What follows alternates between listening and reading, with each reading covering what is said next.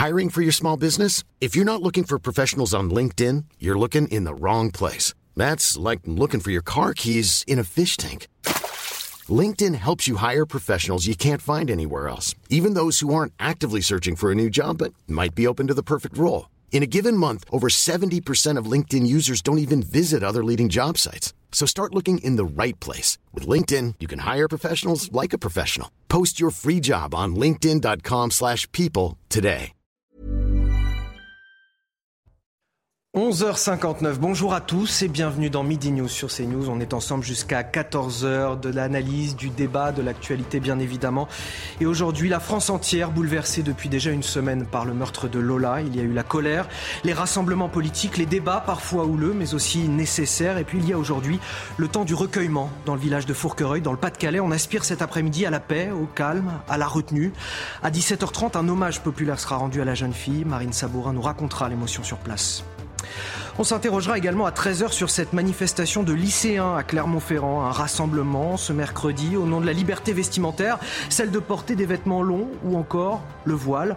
Alors liberté vestimentaire ou communautarisme islamique, l'étape est-elle franchie selon vous? Le gouvernement a-t-il pris la mesure du phénomène? Euh, Gauthier Lebret du service politique de CNews nous rappellera hein, les chiffres des signalements pour port de tenue et de signes religieux dans les établissements. Ils explosent depuis maintenant un an. Autre thème fort de cette émission, faut-il systématiser l'expulsion des familles de délinquants des logements sociaux? C'est ce que propose Gérald Darmanin, le ministre de l'Intérieur. Cela répond à une attente de beaucoup de Français, surtout dans les milieux modestes, où l'on est évidemment confronté quotidiennement à cette délinquance. Est-ce suffisant? Votre analyse sur ce plateau. Mais tout d'abord, avant d'ouvrir ces débats, le journal, et c'est avec vous, Nelly Denac. Bonjour. Bonjour Anthony, bonjour à tous. On va essayer de se projeter un petit peu euh, vers euh, les heures qui viennent. Vous le savez, c'est le début euh, des vacances de, la Toussaint et les Français peuvent partir en vacances confiance. C'est Elisabeth Borne qui l'assure. Alors que vous le savez, deux sites sont toujours en grève chez Total Energy. Selon la Première ministre, 90% des stations d'autoroute fonctionneront normalement dès ce soir. On va le vérifier sans plus tarder en région parisienne, en tout cas avec Maureen Vidal. Bonjour Maureen, comment ça se passe autour de vous? Alors là, je suis euh, devant la station euh, Leclerc dans le 17e arrondissement euh, de Paris où regardez, il y a toujours derrière moi énormément de monde hein, qui attendent, une longue file d'attente, environ 70 voitures et les automobilistes ici viennent pour certains justement mettre leur plein pour leur départ en vacances dès ce soir ou durant le week-end hein, notamment. Certains nous ont fait part de leurs appréhensions vis-à-vis de ce départ. Ils ont peur de ne pas avoir assez d'essence sur le chemin de leurs vacances, sur les autoroutes justement. Et je rappelle, comme vous avez dit, que ce matin, ils Elisabeth Borne a assuré que 90% des stations d'autoroute seraient ouvertes. Et pour autant, euh, les futurs vacanciers ne sont pas du tout euh, rassurés ici. Certains projettent même de peut-être annuler leurs vacances au dernier moment s'ils prévoient de partir la semaine prochaine en voiture et si la situation ne s'est pas arrangée. Merci beaucoup, Maureen Vidal, en direct donc, du 17e arrondissement euh, parisien. On en vient à cette nouvelle crise qui frappe de plein fouet euh, les producteurs de fruits et légumes, en particulier ceux qui produisent la pomme euh, dans le Lot-et-Garonne. Avec la crise énergétique, beaucoup d'intermédiaires en profitent pour augmenter leurs marges, des produits qui sont donc plus chers à l'arrivée pour les consommateurs. Regardez ce reportage qui a été tourné par Antoine Estève et Jérôme Rampenou. Rouge, verte ou jaune, les pommes sont d'une qualité exceptionnelle cette année. Dans ces vergers de Marmande, les producteurs sont fiers de leurs fruits, mais pas de leur prix de vente. Entre 10 et 15% inférieur à l'an dernier pour les pommes dites conventionnelles. Et pour le bio, on est à moins de 10% Je ne vous cache pas qu'on nous a fait une proposition sur un lot de pommes bio à 50 centimes le kilo. Ils dénoncent des achats par les négociants de la grande distribution à des prix tellement bas que ce n'est plus rentable pour eux. Un kilo de pommes à 70 centimes ici sera revendu 3,50 euros en moyenne dans les grandes surfaces, comme dans ce supermarché voisin. Les intermédiaires profitent de l'augmentation actuelle des prix de l'énergie pour multiplier leurs marges bien au-delà du raisonnable. Les grosses centrales d'achat qui, font pression surtout pour avoir des prix le, plus bas possible. C'est des tueurs, quoi. C'est des, des, des, machines à sous, quoi. C'est l'argent, l'argent, l'argent, quoi, qui compte pour eux, c'est tout. Les agriculteurs sont découragés et remettent en question l'existence même de leur exploitation. On va faire en sorte d'essayer de passer l'année. Après, ben, écoutez, on verra. Hein. Euh, il y a sûrement des parcelles qu'on va sûrement aussi euh, couper. Parce que ce n'est pas possible de les avoir à ce prix-là. Les producteurs subissent également la crise énergétique. Les hausses des prix de l'électricité et des carburants plombent les comptes et réduisent un peu plus encore leurs revenus. L'actualité ce vendredi, c'est aussi euh, la mise en examen de ce supporter euh, marseillais pour tentative de meurtre le 13 septembre dernier à l'occasion du match Marseille-Francfort dans le cadre de la Ligue des Champions. Cet homme de 26 ans avait tiré une fusée de détresse qui avait blessé euh, grièvement un fan allemand. La victime est un homme de 65 ans. Il a été touché au cervical. Enfin, cet accident qui a peut-être été évité de justesse. L'avion de la ministre des collectivités territoriales, Caroline Cailleux, est sorti de piste à Orly en raison de conditions euh, météorologiques défavorables. L'aéroport a d'ailleurs expliqué qu'un orage sévissait au-dessus des pistes à ce moment-là. Fort heureusement, aucun blessé n'est à déplorer parmi euh, la quarantaine de passagers qui se trouvaient à bord et, l'équipage. Enfin, sur le front sanitaire, il faut bien le dire, la quatrième euh, campagne de vaccination contre le Covid-19 n'attire pas les foules. 300 000 personnes se sont fait vacciner depuis le lancement de la campagne le 3 octobre dernier. C'est bien loin des 900 000 vaccinés lors de la précédente vague. C'est ce que nous raconte Kevin un geste devenu beaucoup moins fréquent. Dans cette pharmacie en plein cœur de Paris, les patients ne se bousculent pas pour se faire vacciner. Ici, la quatrième dose n'attire que les plus convaincus. Il y a des grands dégâts avec le Covid parce que je suis avec ma fille qui est malade. Elle n'a pas envie encore d'avoir une maladie de plus et parce que je veux me prévenir moi-même. Moi, je suis une inconditionnelle de ce type de vaccination. Je suis biologiste de formation. ayant enseigné euh, l'ARN messager pendant une bonne partie de ma carrière, ça ne me fait pas du tout peur. La campagne de rappel vaccinal a été lancée le 3 octobre et concerne en priorité les personnes fragiles et les plus de 60 ans. Mais entre le 1er et le 17 octobre, seules 300 000 personnes ont été vaccinées, bien loin des 900 000 de septembre 2021 au lancement de la troisième dose. Selon ce pharmacien, il faut davantage d'incitation.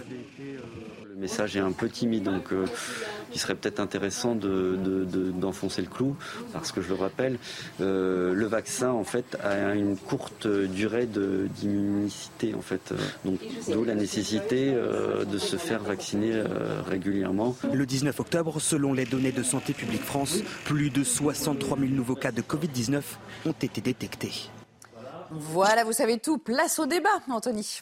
Merci Nelly, on vous retrouve à 13h pour un nouveau journal. Avec moi sur ce plateau pour analyser, décrypter, débattre de l'actualité, j'ai tout d'abord Benjamin Morel. Bonjour. Bonjour. Benjamin Morel euh, euh, qui est maître de conférence en droit public. Euh, Naïma Mfadel, essayiste, bonjour à vous. Bonjour. Raphaël Steinville, rédacteur en chef à, Valeurs Actuelles, bonjour, à vous également. Et Violette Spielbout, députée Renaissance du département du, Nord. Merci d'être avec nous aujourd'hui sur ce plateau. On va évidemment parler d'un sujet lourd. Une semaine après l'horrible assassinat de Lola, 12 ans à Paris, un meurtre qui a ému la France entière et qui a aussi déchaîné les passions politiques. L'heure est désormais à l'hommage, au recueillement aujourd'hui à Foucreuil, la commune d'origine de ses parents dans le Pas-de-Calais, une petite ville qui aspire cet après-midi à la tranquillité, au respect. On retrouve sur place euh, Marine Sabourin et Olivier Gangloff. Marine, euh, sur place, évidemment, on, ne veut pas de polémique, pas de politique, mais du respect. C'est le premier hommage rendu euh, à Lola, à l'initiative de ses parents d'ailleurs.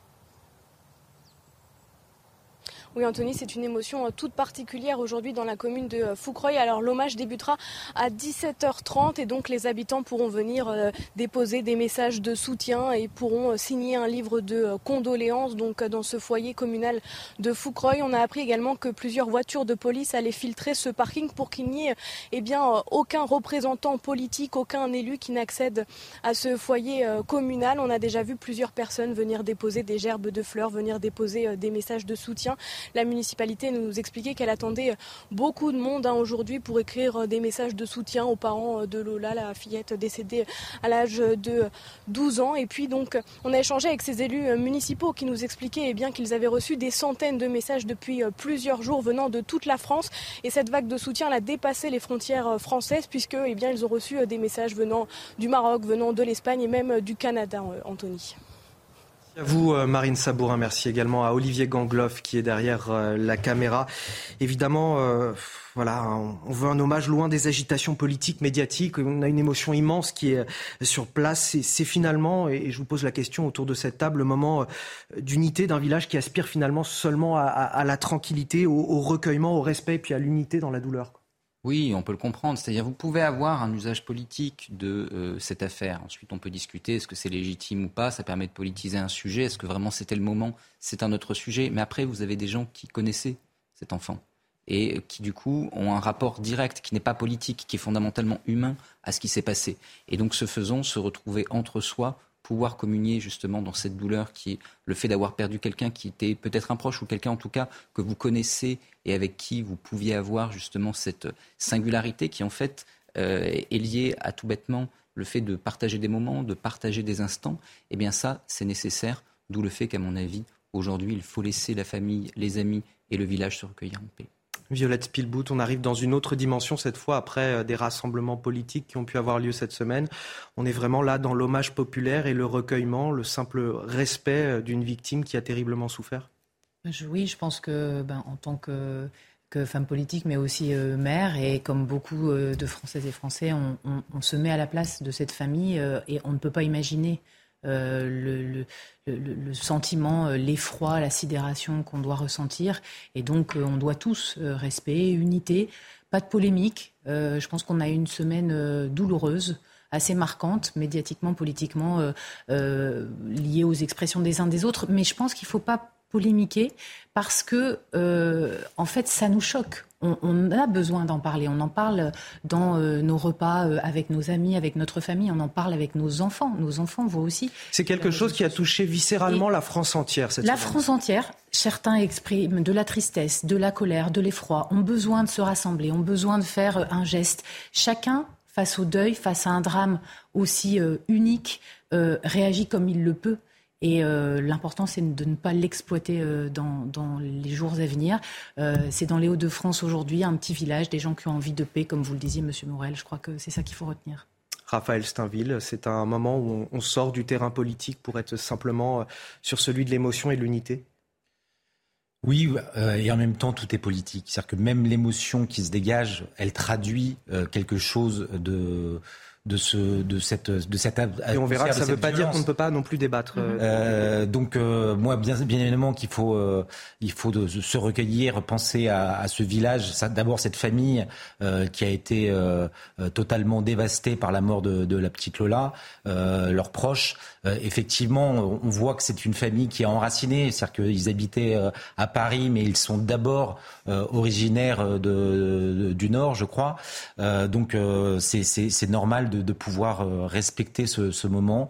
Euh, et en même temps, j'aimerais pouvoir quand même reprendre ce que vous disiez, c'est-à-dire que vous disiez il y a eu des rassemblements politiques. Moi, j'étais présent à Paris. Je pense que tous ceux qui ont été dans des rassemblements pour le là ne l'ont pas vécu comme un, rassemblement politique. C'était d'abord euh, un hommage aux victimes. Alors, on entend, parce que chacun, quand il se rend à un rassemblement, il va pour ses propres raisons, et on l'entend bien, mais qui était à l'initiative, en tout cas. Et encore une fois, non. L'Institut pour la justice, que c'était relayé. On, le, on le, on le sait proche d'Éric Zemmour, cet institut. Non, non, mais que c'est non, mais c'est d'abord un institut qui est né euh, il, y a, il y a une quinzaine d'années suite au drame horrible, je crois, de Anne-Lorraine Schmitt, euh, violée euh, trois, euh, violée à plusieurs reprises dans, dans un RER et qui est mort euh, dans le RER. Euh, de ce choc est né cet institut. Euh, Éric Zemmour et Reconquête n'y sont pour rien. Après qu'ils aient des convergences de vues, ça, on, peut le, on peut le concevoir, mais c'est pas, c'est ce n'était pas un rassemblement politique. Très bien, vous nous le direz puisque justement vous y étiez. Est-ce qu'il y avait des gens qui étaient totalement dehors de la sphère politique dans ce rassemblement. Est-ce que c'était un, voilà, un hommage citoyen. On en parlera peut-être un petit peu plus tard quand on reviendra éventuellement sur sur ces questions politiques plus précisément. Naïma Mfadel, tout d'abord sur l'hommage euh, de ce jour à 17h30 dans la ville de Foucreuil, euh, une ville terriblement émue par euh, par ce fait, j'allais dire ce fait divers, et non pas ce fait divers, peut-être ce fait politique aussi quelque part, mais ça encore une fois on en rediscutera. Mais ce rassemblement en tout cas qui est nécessaire pour les habitants de la ville. Oui, il est nécessaire pour les habitants euh, de la ville, il est nécessaire aussi pour la famille et les parents, puisque c'est euh, un village où, ils avaient, où apparemment ils ont un lien avec ce village, parce que je crois que c'est le papa ou la maman qui est né. C'est le père qui est effectivement Qui est né, qui elle était connue, hein, cette petite fille, puisqu'elle se promenait dans le village, tout le monde la connaissait, etc. Donc c'est un hommage extrêmement... Euh, euh, digne et le souhaite dans l'intimité et c'est normal et on peut respecter que cela et, et, moi j'ai vraiment beaucoup d'émotions à penser à ces parents au drame qu'ils ont vécu, à l'horreur absolue et aussi à leur dignité, à leur dignité. Ensuite, euh, je, je, je, pense que aujourd'hui ça ne, ça va au-delà de la famille en fait. Ça touche vraiment le peuple de France et le peuple de France dans son ensemble. Moi, vous savez, je suis d'une ville où il y a une, vraie mixité sociale et culturelle, beaucoup de gens issus de l'immigration. Et, je peux vous dire que les, appels que j'ai eus, c'est des appels extrêmement de, détresse et où les gens ont vraiment euh, cette envie de faire cohésion et de ne pas laisser effectivement certains disqualifier aussi aujourd'hui euh, les opinions et euh, certains qui hier récupéraient d'autres faits divers et, des faits divers aussi qui venaient de l'étranger. Je, parle je, pense à George Floyd notamment avec les genoux par terre et qui aujourd'hui euh, n'acceptent pas l'émotion que suscite euh, le meurtre de cet euh, enfant, de, de, cet enfant, de cette petite fille, dans des situations atroces. Je voudrais qu'on écoute les, pour finir sur cette partie, puis on y reviendra un petit peu plus tard dans l'émission à, 12h30. Les habitants de Foucreuil, très émus ce matin, qui seront présents tout à l'heure à 17h30, ils nous racontent en quoi cet hommage est important pour eux. Je suis maman d'un petit garçon de 10 ans et 7 ans et j'imagine l'atrocité que les parents doivent ressentir, euh, le mal-être. Euh, enfin, j'arrive même pas, j'ai pas de mots. Je, je, peux que leur apporter ma, ma sincère condoléance et je trouve que nous apporter un peu de, enfin, leur apporter un peu de soutien, ça peut leur faire du bien aussi en fait. Hein.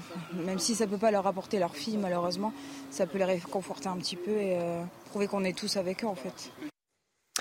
Voilà pour refermer cette euh, première page concernant les, hommages rendus à, Lola, cette petite fille de, 12 ans euh, tuée il y a désormais une semaine, un meurtre qui a évidemment bouleversé euh, la France. Autre thème que je voulais aborder sur ce plateau avec vous aujourd'hui, Gérald Darmanin qui veut systématiser l'expulsion des familles de délinquants des logements sociaux. Le ministre de l'Intérieur était l'invité de l'émission Face à Baba sur C8 hier soir face à Cyril Hanouna.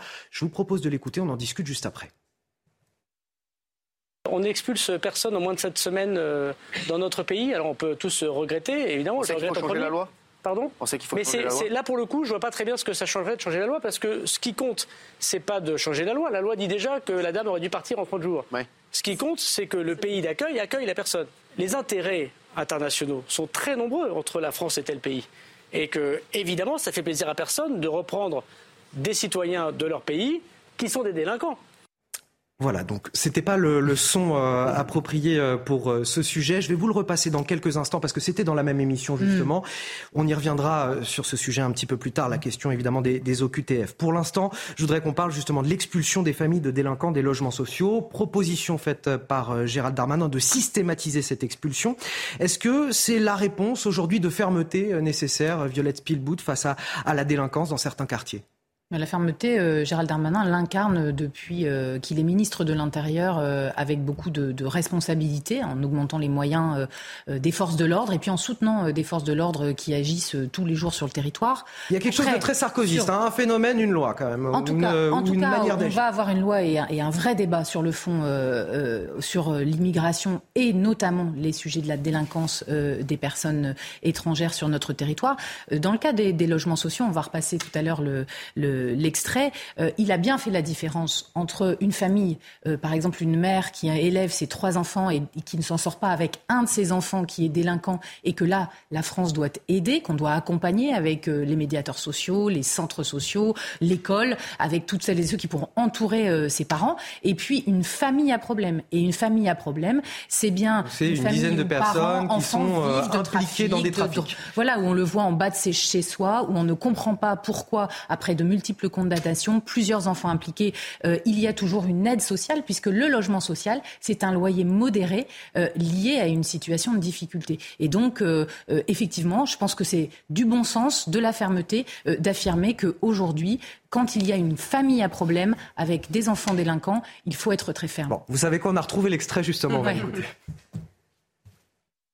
Je pense qu'il faut généraliser les expulsions, par exemple, des logements sociaux, des familles à problème. On en connaît tous des familles à problème. Je ne confonds pas avec la dame seule qui élève ses trois gamins, qui est très difficile pour elle d'avoir un ado turbulent. Là, on doit l'aider. On n'est pas là pour lui rajouter des problèmes aux problèmes. Mais il y a des familles qui vivent des problèmes, dont on sait que l'ensemble de la famille vit de vol, de trafic de drogue, euh, met le bordel dans le quartier, pardon de dire autrement. On ne peut pas continuer à donner un logement social à ces gens-là. Donc ça, la loi nous l'autorise. J'ai demandé au préfet de la République désormais de le systématiser quand on regarde les sondages, on sait que c'est une mesure qui est globalement approuvée par les Français, en tout cas qui est attendue. Est-ce qu'elle est suffisante pour autant, Raphaël Steinville? Euh, que cette mesure soit attendue, ça je, n'en doute pas. Après, moi j'ai toujours euh, un sentiment de malaise lorsque j'entends euh, Gérald Darmanin. C'est-à-dire qu'à la fois, il est euh, effectivement euh, très en avant sur ces sujets, il fait preuve de, de beaucoup de, de fermeté, d'autorité. Mais on ne peut s'empêcher de penser que c'est d'abord de la communication.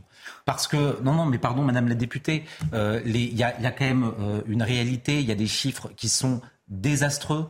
Et donc moi je veux bien que euh, pour chaque événement, euh, le ministre euh, aille dans une sorte de surenchère verbale avec des propositions qui souvent vont dans le bon sens, je pense, et, je, ne voudrais pas lui enlever ça, mais c'est souvent tellement peu suivi d'effet. Bah alors j'ai une question justement. Systématiser, ça veut dire quoi systématiser quand il dit ça? Parce que ça, légalement, ça ne veut rien dire systématiser. Mmh. C'est tout le problème. Là, il propose en réalité de ne pas changer grand-chose parce que comme il le dit très bien lui-même, c'est déjà, dans la loi et que par ailleurs, on a une casuistique, heureusement, parce qu'il a raison la femme seule qui, élève trois enfants, il ne s'agit pas de lui rajouter des problèmes aux problèmes. La position de Gérald Darmanin ici est fondamentalement équilibrée. La question c'est pourquoi est-ce que ça n'a pas d'emprise sur le terrain? Parce que fondamentalement, eh bien, il est très difficile d'arriver à cerner ses familles, d'arriver, je parle d'un point de vue probatoire, hein. après on peut avoir évidemment des idées sur euh, telle ou telle famille, mais c'est très difficile à prouver et donc ensuite à mettre en application. Donc sur le fond, systématiser, ça donne une impression de fermeté, mais la réalité, c'est que ça ne change pas justement la réalité. Le problème, c'est qu'on les connaît, ces familles.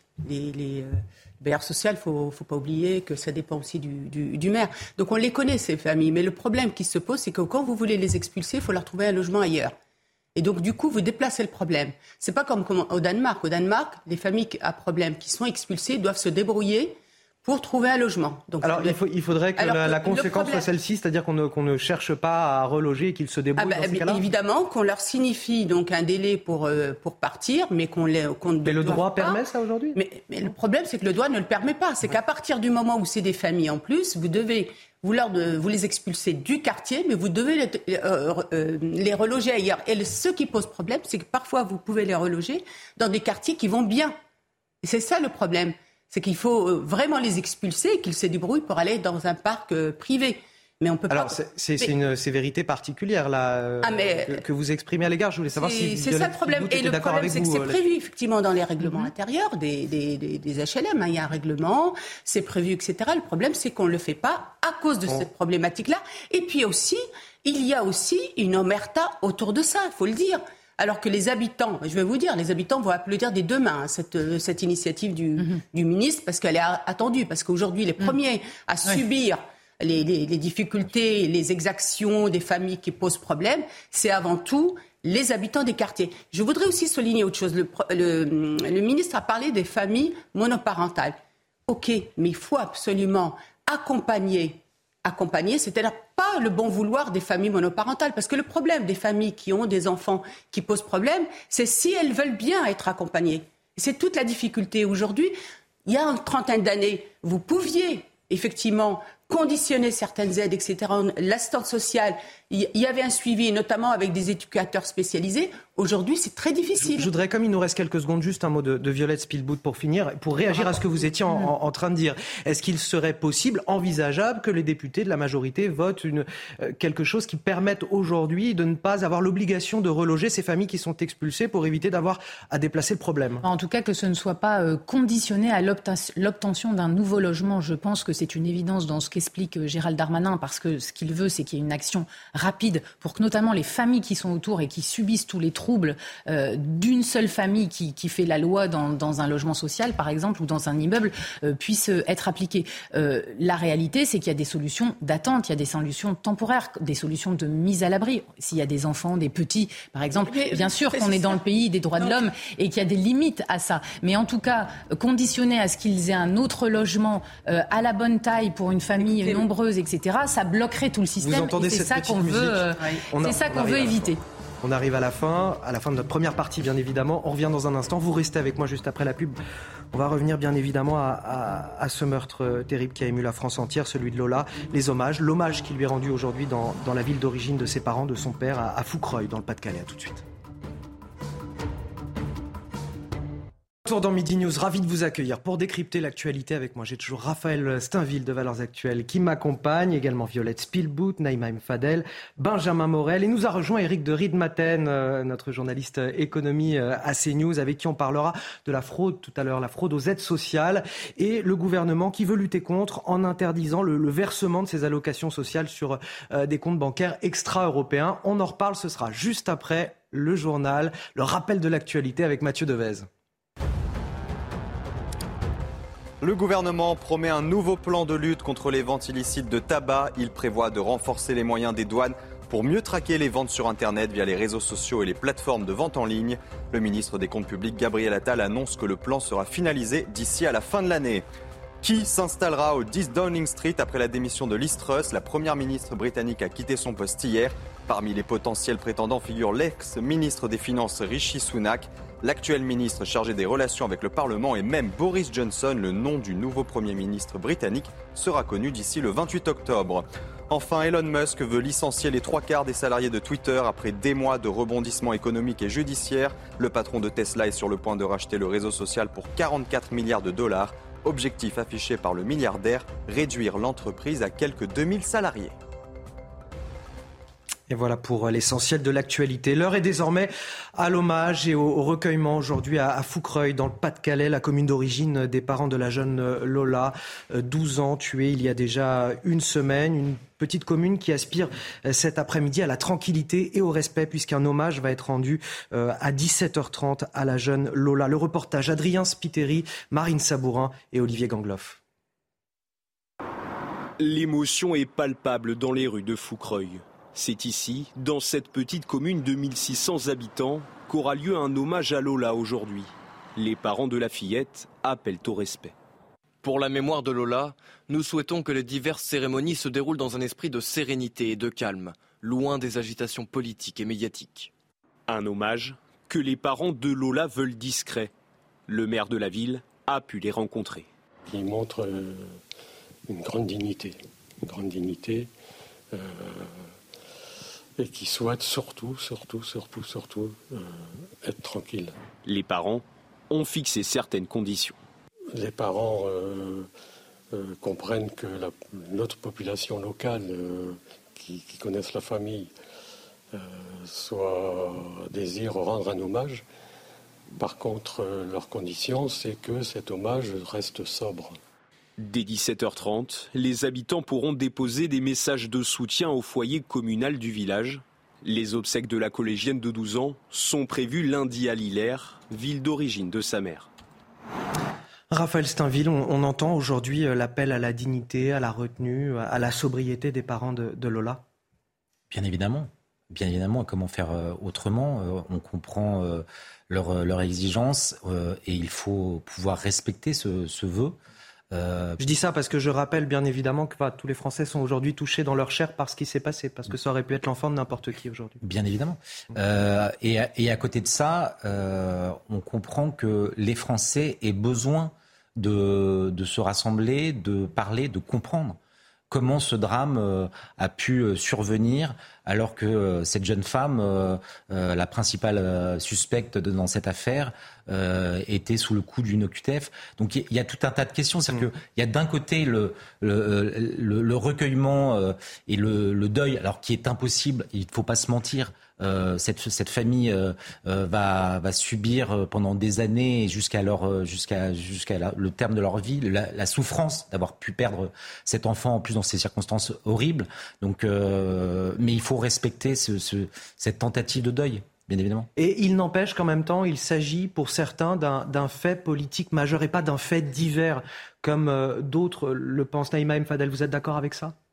Ben, Je pense qu'à partir du moment où, effectivement, euh, cette personne euh, faisait l'objet d'une obligation de quitter le territoire, que cette obligation de quitter le territoire n'a pas été exécutée et que euh, Lola a été tuée dans des circonstances extrêmement horribles. Ben, on peut, on peut, enfin, on ne peut pas ne pas faire le lien. Je veux dire, vous savez, euh, certains euh, vont vous dire, mais on a aussi euh, eu tel, tel, tel criminel, etc. Le problème, c'est pas ça. On a, j'allais dire, on a déjà nos, nationaux, je veux dire nos criminels nationaux. C'est pas la peine d'en rajouter, quoi. Donc si on peut éviter que des personnes qui sont en plus dans une situation illégale, qui n'ont pas le droit d'être en France, qui font aussi l'obligation, euh, l'objet d'une obligation de quitter le territoire, eh bien, puissent partir, puissent être expulsés, on évite aussi. Il faut savoir qu'aujourd'hui, il y a une surreprésentation de la criminalité, et notamment de la délinquance chez les personnes qui sont en situation illégale dans notre pays. Et dans les grandes villes en plus, euh, de, surcroît. Puis là, c'était le cas à, Paris. Violette Spilbout, est-ce que euh, vous entendez aujourd'hui euh, qu'il faille pouvoir interroger les politiques publiques qui, qui ont fait que d'une façon ou d'une autre, cette femme qui ne devait pas être sur notre territoire était malgré tout sur notre territoire. Et tout cela ne serait pas arrivé si, effectivement, ces OQTF, cette OQTF en l'occurrence, avait pu être respectée. J'entends le besoin de comprendre. Parce que quand on voit une telle folie meurtrière, euh, une sauvagerie en fait euh, dans, dans ce crime, euh, tous, en, tant que parents, on se pose la question comment est-il possible qu'une jeune femme euh, commette, commette, un tel acte? J'en discutais euh, tout à l'heure avec la dame qui m'a conduite pour arriver, qui était mère de famille, trois enfants, et qui me dit mais comment une jeune femme comme ça a pu faire ça?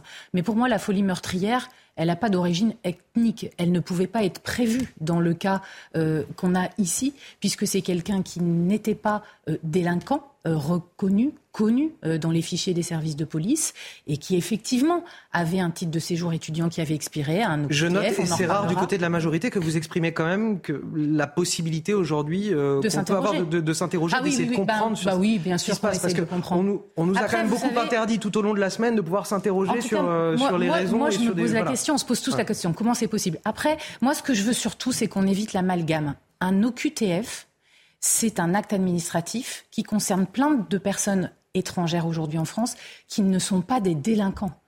Tous les gens qui sont en situation irrégulière. Il, revient bien sûr de ne pas stigmatiser. Pourquoi je dis ça Parce que moi, je suis sollicitée très souvent en ce moment par des entreprises qui ont par exemple des apprentis. Il y a le jeune Aboulaye, il n'y a pas longtemps, j'ai été sollicitée par Enedis parce qu'il était apprenti, qui venait euh, euh, d'un pays étranger, qu'il était encore euh, avec une carte de séjour étudiant étranger et il venait de recevoir un mois après un OQTF parce qu'il n'avait pas eu son embauche confirmée, un sujet administratif.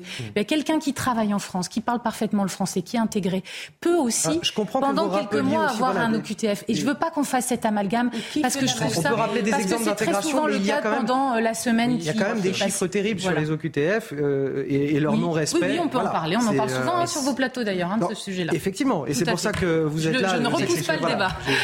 J'ai bien conscience de cela. Et d'ailleurs, je vous en remercie parce que ce n'est pas le cas de tout le monde au sein de la majorité. Oui, moi, je suis en délicatesse sur ce sujet parce que je comprends l'émotion en effet. Je comprends fondamentalement que là, vous avez une défaillance administrative qui est en fait extrêmement généralisée et qui conduit, si elle n'avait pas eu lieu, à un drame. Mais l'immigration n'est pas la cause directe, malgré tout, de ce drame. C'est-à-dire qu'il y a plusieurs aspects. Il y a un lien. Moi, je le dis très clairement, et je pense qu'aujourd'hui, c'est quelque chose qui est de plus en plus accepté. Il y a un lien entre immigration et délinquance. Vous avez des phénomènes sociaux de délinquance qui sont liés à l'immigration. Prenez les agressions de Cologne. Prenez les agressions à Nantes. Là, on a très clairement un lien parce que sexisme, parce que arriver dans un pays étranger, agression des femmes, etc. Et euh, absence d'acculturation qui va conduire ensuite à ces agressions. Il y a un lien également avec le trafic de drogue parce que lien construit, etc. Là, je veux bien. Là, même si en effet vous avez une défaillance administrative à l'origine euh, du fait que cette femme reste sur le territoire français, c'est pas quelque chose de culturel, c'est pas quelque chose qui est lié à son statut d'immigré. Dans aucun pays, en Algérie ou en Papouasie-Nouvelle-Guinée ou au fin fond de l'Amazonie, on trouve normal de mettre des gamines dans des valises et les laisser mourir. Là, il n'y a pas de lien. J'y viens, je sais que je vais pas vous dire. Non, non, c'est pas ça, c'est que personne ne dit ça. Personne ne dit ça. Non, mais bien sûr, bien sûr. Je suis pas en train de vous accuser. Je suis en train de vous dire simplement qu'il y a un débat légitime sur délinquance et immigration. Que là, en l'occurrence, pour moi, ça n'en est pas un. Il y a un débat qu'on peut avoir en revanche sur l'application des lois et sur mhm. la question des OQTF. Mais ça a été dit, on en parle extrêmement souvent.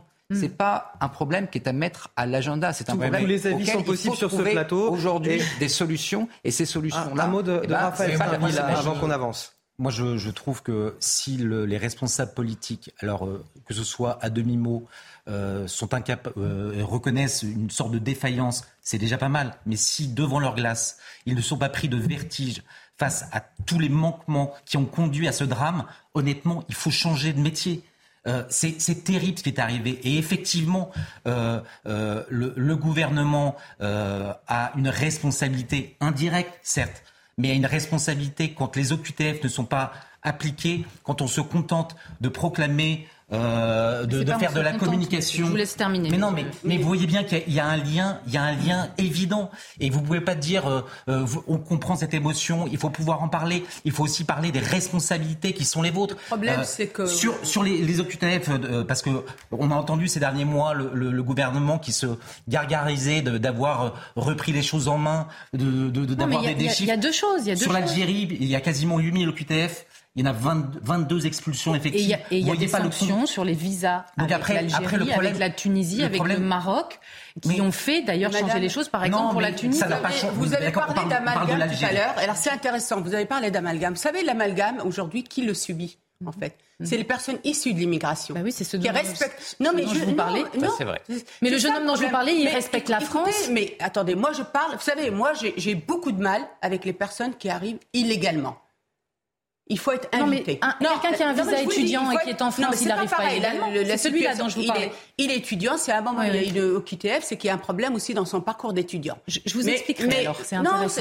de toute façon, j'ai envie de vous dire, quand on prend des cas particuliers, on verra toujours midi à sa porte. il y aura toujours des cas qui vont confirmer l'une ou l'autre situation. Aujourd'hui, ceux qui, qui, qui, sont, qui disqualifient la parole, qui sont détenteurs d'une parole ou de ce qu'il faut penser ou pas penser, mettent à mal la cohésion sociale, mettent à mal l'appartenance commune et, et aujourd'hui amalgament les personnes issues de l'immigration qui veulent, qui, ont, qui respectent ce pays et qui veulent, qui sont justement scandalisés de voir qu'il y a aujourd'hui des, des personnes qui arrivent illégalement qui n'ont pas le droit de rester là. Et, on y reviendra, on y reviendra longuement à, 13h, parce qu'en plus, il y, a, des chiffres que je voudrais vous présenter justement sur les OQTF pour qu'on puisse en, en discuter un, un, petit peu plus euh, profondément. Je voulais que dans une première partie de cette émission, on parle aussi de l'émotion et, euh, et, voilà, de ce que, de ce que subissent déjà les habitants de Coutreuil, euh, l'émotion qu'ils traversent et la famille de, de cette jeune fille, Lola, 12 ans, voilà, tué, tué il y a une semaine euh, mm. désormais.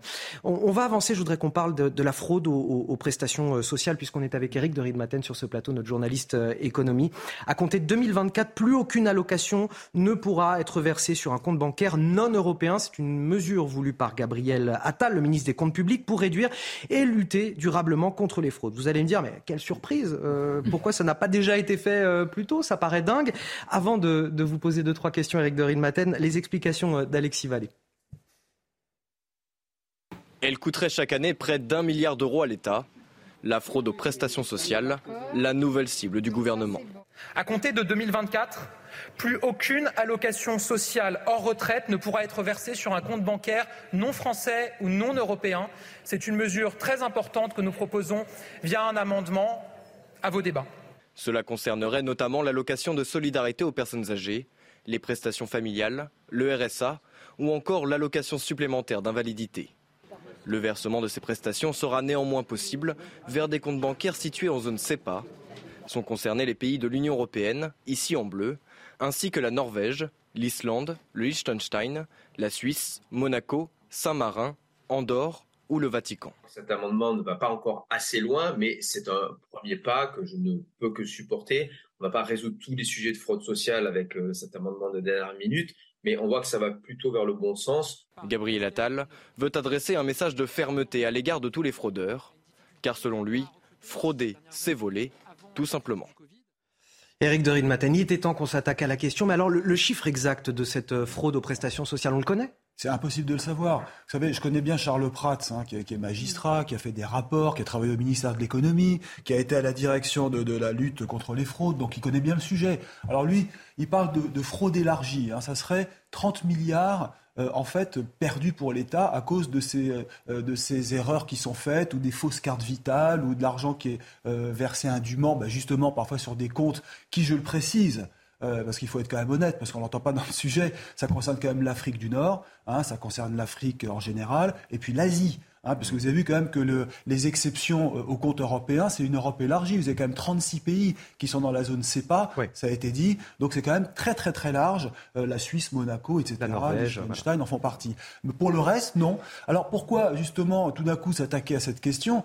On en parle depuis des années. La fraude sociale, vous savez, je, je ressortais un chiffre. Vous avez 73 millions de Français qui toucheraient une prestation sociale 73 millions de Français. Or, si je ne me trompe, il y a 67 millions d'habitants. D'accord. Hein, il y a, déjà un problème de base. C'est dans le rapport de Charles Prats, page 109, je crois me souvenir. Donc, vous voyez, voilà, c'est un exemple très concret. Euh, en plus, si vous voulez, vous avez effectivement des fraudes, euh, souvent sur la retraite. Des personnes qui sont mortes depuis qui sont des décédées années, et parce que c'est dont la famille continue à percevoir. Euh... Exactement, qui habitent en Afrique du Nord et qui continuent de percevoir. Alors, ils touchaient ça sur des comptes, bien sûr, euh, en Afrique. Parce que le jour où vous interdisez cela, d'ailleurs c'est en 2024, on se demande pourquoi attendre 2024. Euh, donc voilà, ces gens-là seront obligés d'avoir un compte en, en, France, en Europe. Bon, ça sera peut-être quand même un peu plus compliqué. Parce qu'aujourd'hui on peut donner n'importe quel RIB en fait. Euh... Alors il n'y avait pas de contrôle de RIB. J'ai appelé Charles Pratt, j'ai posé la question, mais comment ça se fait? Il y a quand même bien. Non, il n'y avait pas de contrôle de RIB. Vous savez, ce sont des non-dits. Hein. Depuis des années, en France, on est quand même assez naïf. Parce que moi, je regarde des chiffres, je me place sur le plan économique. Hein. Je ne fais pas de jugement. Je me dis simplement que la sécurité sociale, si je tiens pas compte euh, des, des, énormes déficits dus à la crise Covid. Là, ça serait excessif de donner les chiffres. Mais cette année où les choses vont mieux, on est à 17 milliards de déficit sur 2022. L'an prochain, on sera à 6 milliards. Vous me demandez le chiffre. Le chiffre dans le sujet, on dit 1 milliard, à mon avis, c'est faux. C'est plutôt autour de 6 à 8 milliards. C'est le chiffre d'ailleurs de la Cour des comptes. Hein. Entre 6 et 8 milliards de fraude sur les prestations sociales, retraite, fausse carte vitale. Parce que vous savez, c'est facile de changer les noms sur les cartes vitales. Et moi, en termes, si je me mets sur le plan du bon sens, je me dis toujours, mais pourquoi on n'a pas encore l'intelligence artificielle ou de, de, de, un système numérique digital plus poussé pour les cartes vitales? Comment ça se fait? Comment c'est qu'il y ait des fraudes? Euh, en plus, mais déjà rien que cette mesure, on est, on est quand même assez surpris de voir que cette mesure n'ait pas déjà été prise en fait. Et, puis, je ne pensais même pas que c'était possible de pouvoir mettre un RIB d'un compte à, à l'étranger, en tout cas extra-européen. Complètement. Vous payez pas un PV, on vous retrouve tout de suite.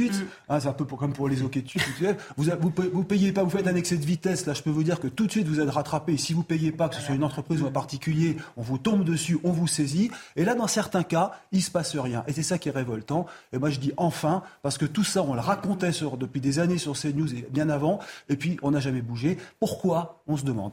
Oui, puis c'est pas comme si on avait euh, besoin aussi d'argent public pour euh, alimenter certains ouais, secteurs. Bah oui. de... Mais c'est pour ça que la remarque de, de, de, de ne serait-ce de s'interroger pourquoi seulement 2024 avant de, que cette mesure rentre en, en, en compte, euh, c'est déjà sidérant de se dire qu'on va attendre encore un an. Mmh. Euh, ça pourrait être effectif euh, dès, dès 2022 ou 2023. Euh, Mais pourquoi? après... Parce qu'il faut passer par un vote pour ça que, non, que concrètement, pourquoi bah, 2024 en Honnêtement, j'en sais rien. En, bah, tout cas, en, fait, en, fait, euh, en fait, comme beaucoup de choses euh, qu'on croit simples quand on est sur un plateau télé, ouais, mais... elles sont complexes à mettre en œuvre. Dans le cas, par exemple, de la lutte contre la fraude, qu'est-ce que ça veut dire concrètement? Comment on peut faire sur tous ces systèmes de digitalisation, comme on l'a fait, par exemple, de façon très réussie sur le prélèvement automatique des impôts au dernier quinquennat, c'est qu'il faut recruter euh, des agents qui sont formés au numérique, mmh. il faut changer les systèmes informatiques. Ouais. On va donner aussi dans le projet de loi de finances de sécurité sociale, là qu'on va voter, euh, le pouvoir judiciaire aux agents de contrôle pour pouvoir, quand on voit une fraude, aussi la poursuivre. Euh, il faut avoir des coopérations européennes et tout ça, ça nécessite un peu de temps de mise en œuvre. Après, vous avez raison sur une chose, monsieur, c'est que moi, je suis nouvelle sur beaucoup de choses, j'imagine, mais sur, sur, une chose que vous venez de dire, c'est que c'est que moi, je suis, je suis nouvelle députée, hein, première fois élue, euh, et je me rends compte que, bien sûr, il y a l'étape du vote de la loi, et on est là, euh, on est là pour le faire et pour être dans les bancs de l'hémicycle et défendre nos. Mais après, il faut que chaque député qui a porté un amendement, et là, c'est le gouvernement euh, qui le porte, suive la mise en application, le décret, parce que derrière tout ça, il y a toute euh, une administration, des juridictions, des systèmes à, à, qui vont avoir aussi euh, les freins de la protection des données personnelles, tous ces sujets-là qui doivent être levés. Et j'espère que ça sera avant 2024 et qu'on récupérera de l'argent plus tôt, parce que l'objectif, c'est de servir aussi ceux qui ont vraiment besoin des aides sociales et qui ne fraudent Bien pas. sûr. Une question, et je vous laisse y répondre tous, mais pourquoi, pourquoi ce, ce problème n'a pas, on ne s'y est pas attaqué plus tôt que, bah. qu'il y avait, c'est un sujet tabou. il se trouve que justement, ces propositions et celles qui a été reprise par Gabriel Attal étaient portées par un certain nombre de, de, de parlementaires, notamment, je pense à, à Nathalie Goulet, qui depuis des années ce, cette, cette mesure, mais bien d'autres, parce que le passeport biomé... enfin la carte, le passeport biométrique et, la carte vitale euh, biométrique, c'est aussi une mesure qui est, qui est réclamée pour lutter contre les fraudes et qui a été refusée par, par votre majorité. Euh, pourquoi euh, s'interdire, parce que vous évoquiez les pensions, et on pense notamment à l'Algérie où il y a un nombre de centenaires incalculable qui touchent des, des, leurs pensions françaises, pourquoi ne pas s'attaquer aussi aux pensions? Parce que là aujourd'hui, ça ne se. Oui, ça, ne concerne pas les retraites, effectivement. Que, les, prestations sociales. rapidement, il nous reste une minute trente. Je vous laisse. C'est incroyable qu'on puisse verser des prestations pour le RSA alors que les personnes n'ont pas une résidence mmh. en France. Mmh. Souvent, elles ont une fausse résidence, en fait. Oui, mais, mais on a, oui, on a connu des djihadistes qui, qui alors, effectivement, mais verser à partir du moment où vous le versez sur un compte non, non, mais étranger, bah, on ne peut être que choqué. Hein. Bah, c'est surtout. Je crois qu'il y a Pardon, oui, mais non, très rapidement, il y a peut-être trois sujets. Il y a le sujet, entre guillemets, euh, coût et avantage. C'est-à-dire que lorsque vous développez notamment un système informatique, il faut être sûr que vous allez pouvoir le rentabiliser. Il n'est pas évident qu'en luttant contre certaines fraudes, on arrive à récupérer beaucoup, même si sur le principe, c'est nécessaire. Il y a un deuxième élément, c'est tout bêtement, on achète une, en partie la paix sociale grâce à ça. Et je crois que ça, il ne faut pas non plus le négliger. Et le dernier point, c'est qu'on achète également la paix diplomatique. On parlait de l'Algérie. Avec ce type de dispositif, en n'y retouchant pas, aujourd'hui, il vous a pas échappé qu'on était également dans d'autres dynamiques. Le mot de la fin, Eric de Ridmaten. Non, mais c'est vrai que ce type de mesure était beaucoup plus du ressort, j'allais dire, du, Rassemblement national ou du Front national à l'époque. Quand on osait dire ça, on était quand même tout de suite catalogué. Là, maintenant, on sent que le discours a évolué. Hein. Et d'ailleurs, les propositions qui sont faites, euh, actuellement ont été faites depuis trois ans par l'UDI. Vous voyez, l'UDI, c'est pas un parti pourtant euh, très extrême, mais ils avaient eu l'idée. Alors hier, Charles Prats me disait, bah, écoutez, je vais renvoyer mon rapport à, à Gabriel Attal parce qu'il y a d'autres mesures qui feront faire des économies à l'État. Donc il faut peut-être quand même lire. Et puis surtout, il y a un projet à plus long terme dans le quinquennat qui est le versement automatique des prestations sociales mmh. pour limiter la fraude et redonner des droits à ceux qui, par, parce qu'ils sont en fracture numérique, mmh. n'ont pas accès aux aides. Merci. C'est plutôt positif. Euh, merci à vous, Violette Spielbout, pour cette première partie euh, d'émission, puisque vous allez euh, nous quitter. Merci aussi à vous, Eric de Maten, pour toutes les précisions que vous nous avez apportées. Vous restez avec nous sur CNews dans quelques instants. On reviendra bien sûr sur cet hommage qui va être rendu euh, à Lola, tuée à l'âge de 12 ans la semaine dernière. Cet hommage rendu dans la petite ville de Foucreuil, dans le Pas-de-Calais, ville d'origine de ses parents. Ce sera tout à l'heure à 17h30. Et puis bien sûr, ces obsèques se dérouleront à, Lillers, dans le Pas-de-Calais, lundi à partir de 14h30. On suit bien évidemment tout cela sur CNews. On y revient dans un instant à 13h. Bienvenue à ceux qui nous rejoignent dans Midi News. On est encore ensemble jusqu'à 14h. J'ai le plaisir d'avoir à mes côtés pour commenter l'actualité Benjamin Morel, toujours, Raphaël Steinville, Naïma Mfadel également. Et nous a rejoint, nous ont rejoint Maude Petit, député modem du Val-de-Marne. Bonjour. Merci d'être avec nous. Et puis euh, Gauthier Lebret du service politique de Bonjour Anthony. Bonjour Gauthier. Avant de développer nos, nos différents thèmes de, de, débat, tout de suite le journal est avec vous, Nelly Denac. Rebonjour Anthony, bonjour à tous. Pourrez-vous partir en vacances tout à l'heure oui, si l'on l'en croit, Elisabeth Borne, puisque 90% des stations euh, d'autoroute devraient fonctionner normalement. Je vous signale quand même que deux sites sont toujours en grève euh, chez Total Énergie à l'heure qu'il est. Alors, à quelques heures justement de l'échéance, cela vous rassure-t-il? Écoutez. Pas du tout, parce que ça fait 1h20 que je suis en train de faire la queue. C'est un enfer. Et je suis désolé, je trouve honteux qu'il n'y ait pas de fil spécial pour les soignants. Euh, j'ai posé un jour de congé voilà, pour pouvoir mettre de l'essence aujourd'hui du samplon, en espérant en trouver. Donc on verra dans, dans quelques euh, heures peut-être si j'ai pu avoir de l'essence. Je ne sais pas si j'y crois ou j'y crois pas. En tous les cas, ce une chose est sûre, c'est que là, je, je, prends mon mal en patience. Quand même, ça fait pratiquement, euh, je ne sais pas moi, euh, une heure que je suis là en train d'attendre pour faire le plein. En espérant que quand j'y serai, il y aura assez d'essence pour moi. C'est trop compliqué, c'est trop galère, trop incertain, donc on préfère rester chez nous. Ouais, je suis confiant. Ça commence à être long, mais je suis confiant. Euh, ils vont trouver des solutions.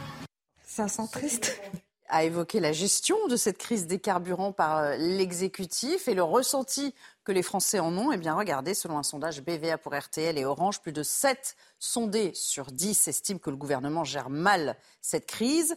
32% des personnes interrogées considèrent qu'il la gère même très mal. Enfin, face à la flambée euh, des prix de l'énergie, l'Union européenne s'accorde sur des mesures pour euh, contenir les tarifs. Il ne s'agit pour l'instant que d'une feuille de route hein, du Conseil euh, européen réuni à Bruxelles. Les dirigeants qui se sont notamment mis d'accord pour favoriser les achats en commun de gaz à l'échelle de l'Union. Je vous propose d'écouter Dominique de Villepin qui appelle à davantage de rigueur budgétaire. L'Europe n'est pas dans un mm. meilleur état. On l'a vu à Bruxelles sur les questions énergétiques. Mais n'oublions pas qu'il y a derrière les questions de finances publiques. Comment revient-on à une rigueur budgétaire, sachant que on a pendant des années été euh, carnet de chèques ouvert Il faut donc revenir aux réalités. Et c'est cette réalité qui s'impose à nous et qui euh, nous dicte un chemin, parce qu'il n'y en a qu'un seul de ce point de vue-là, c'est un chemin d'unité. Il faut en toutes circonstances, à la fois au plan national comme au plan international, faire le choix de l'unité Dans le reste de l'actualité, on a appris aujourd'hui euh, la mort d'un homme de 92 ans à Paris, violemment agressé par un toxicomane en septembre dernier, aux abords euh, du fameux square Forceval dans le 19e euh, arrondissement. Ce square où vivaient de nombreux consommateurs et qui a été démantelé dans une opération assez impressionnante. C'est son fils d'ailleurs qui a annoncé le décès de ce nonagénaire. Je vous propose de l'écouter. Mon père est décédé mardi. Comment ça Votre père est décédé, Jean Oui. En effet. Il est décédé des, suites de ses blessures. Et euh, il n'a pas absorbé le choc. Alors ma question est, que s'est-il passé lorsque vous avez installé l'antre du diable, Square Forceval? Que s'est-il passé pour que vous nous laissiez pendant un an dans la peur face au crime, avoir la peur de sortir ses enfants, les accompagner au métro, avoir la peur de recevoir un coup de cutter, avoir la peur de se faire suriner par un tournevis. Et puis un mot pour vous signaler que la clinique de Manosque, qui est située dans les euh, Alpes de Haute-Provence, est menacée de fermeture depuis euh, mardi. Son personnel est en grève. Il réclame euh, à la fois une augmentation de salaire de 20%, mais également une amélioration des conditions matérielles et, de recrutement de soignants supplémentaires. C'est un dossier qu'on va suivre évidemment avec attention, mais place au débat à nouveau en votre compagnie, Anthony. Merci à vous Nelly, on vous retrouve à 15h30 pour 90 minutes euh, info. La France entière bouleversée depuis déjà une semaine par le meurtre de Lola. Il y a eu la colère, les rassemblements politiques, les débats parfois houleux mais aussi nécessaires. Et il y a aujourd'hui le temps du recueillement. Dans le village de Fourcreuil, dans le Pas-de-Calais, on aspire cet après-midi à la paix, au calme, à la retenue. À 17h30, un hommage populaire sera rendu à la jeune fille. On est sur place avec euh, Marine Sabourin. Bonjour Marine. Euh, cet euh, hommage, c'est le premier d'ailleurs qui est à l'initiative des parents de Lola. Oui, Anthony, vous l'avez dit, cette euh, émotion, elle est vive ici à Foucreuil. Alors, euh, dès 17h30, eh bien, les habitants pourront se rendre dans ce foyer communal, déposer des messages de soutien, euh, signer le, livre de condoléances qui sera donc transmis à la famille en début de semaine prochaine. Et donc, les habitants ont rendez-vous dans cette salle du foyer communal de Foucreuil.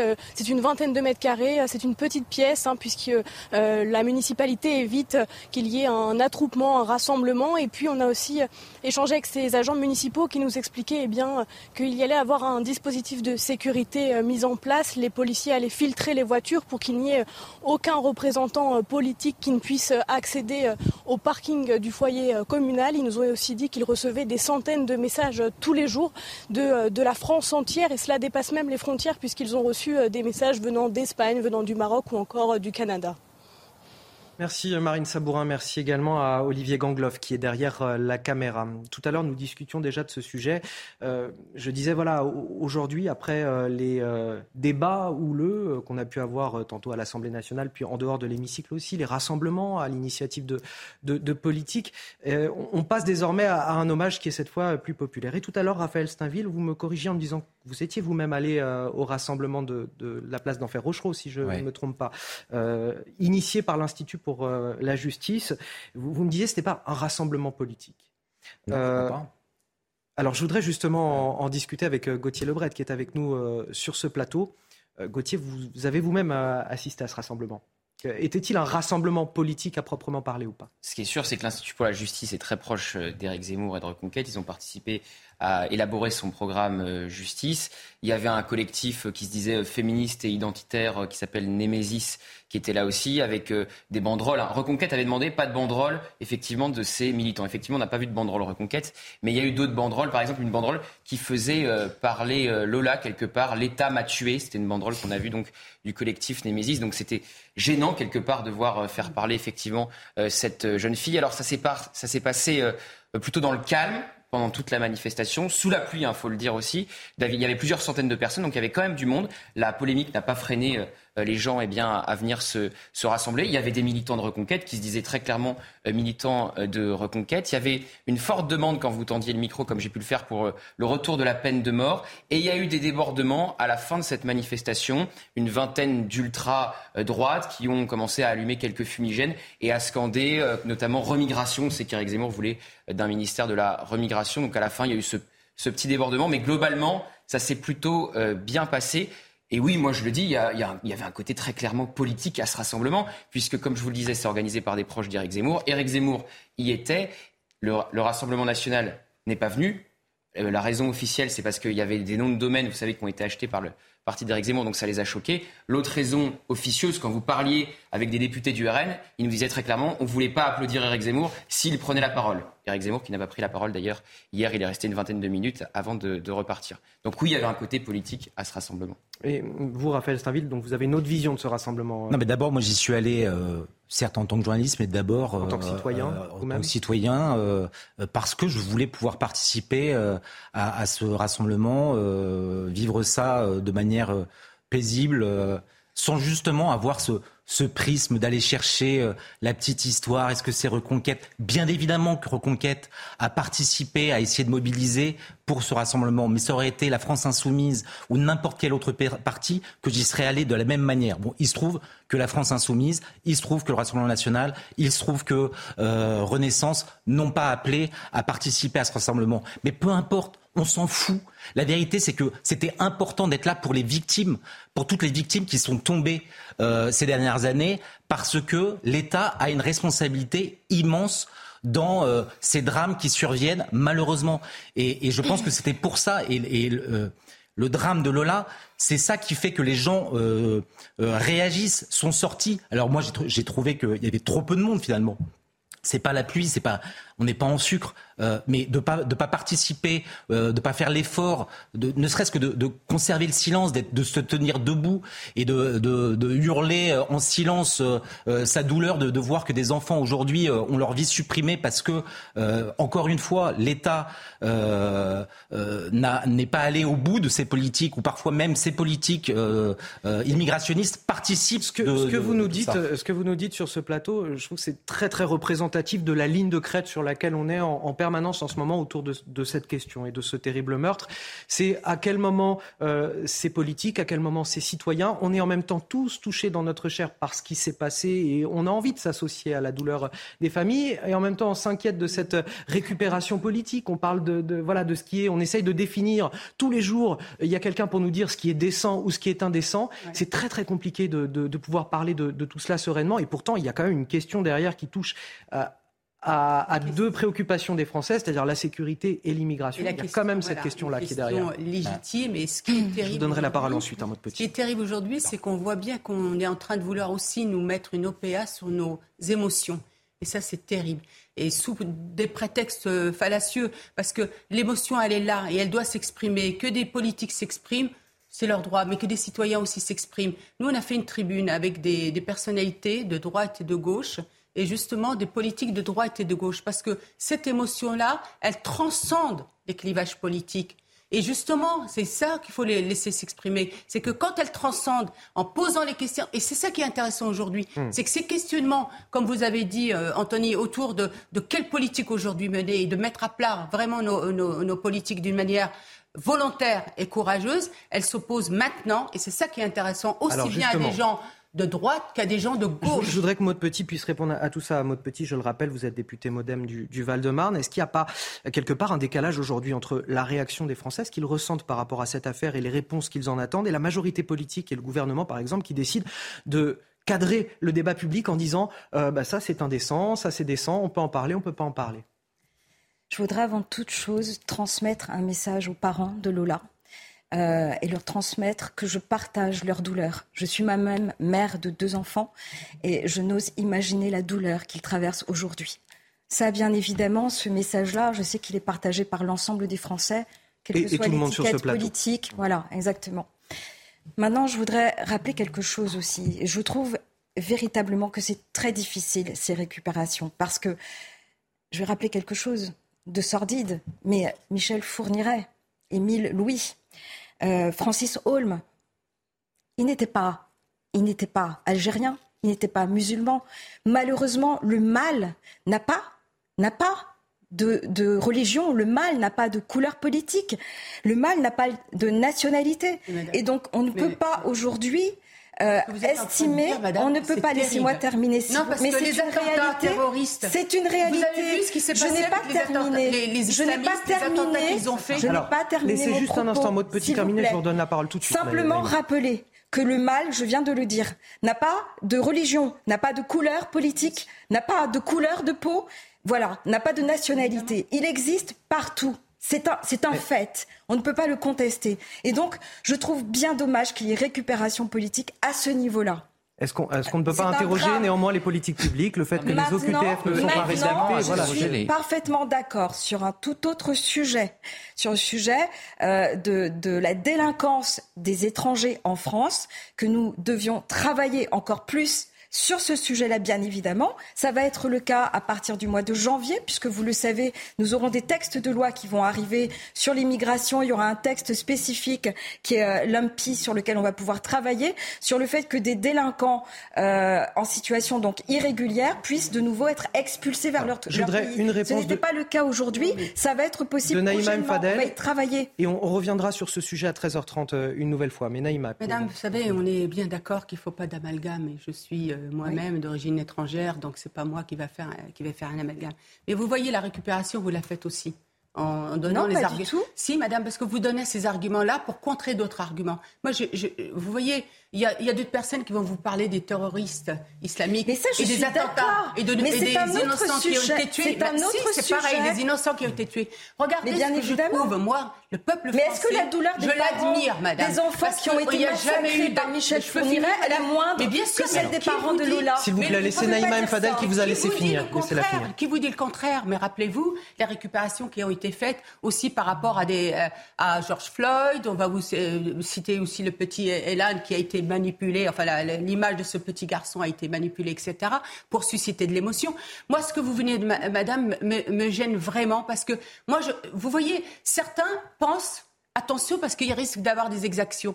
Avec tous les attentats terroristes Mais qui ce ont sont, été ce sont des choses différentes et je partage, qui ont je été partage votre en avis France, sur tout ce il n'y a eu aucune exaction contre des musulmans. Le, le, peuple de France est un peuple digne. Et bien moi, sûr. je l'admire. Vous Mais pouvez bien pas... sûr. Donc, écoutez, donc arrêtons tout ça parce que les Français, et je vais vous dire même autre chose, les citoyens de ce pays, parce que ça va au-delà des Français de souche. Vous avez des personnes aujourd'hui qui sont en situation régulière, qui sont des étrangers et qui sont dans cette douleur. Mais et exactement, parlent, mais exactement. Et, Et- arrêtez. et ces personnes, ne, ne nous il y a jetez des pas la personnes- figure récupération, madame. Mais qu'est-ce que vous êtes récupérant en train de vous-même faire les émotions.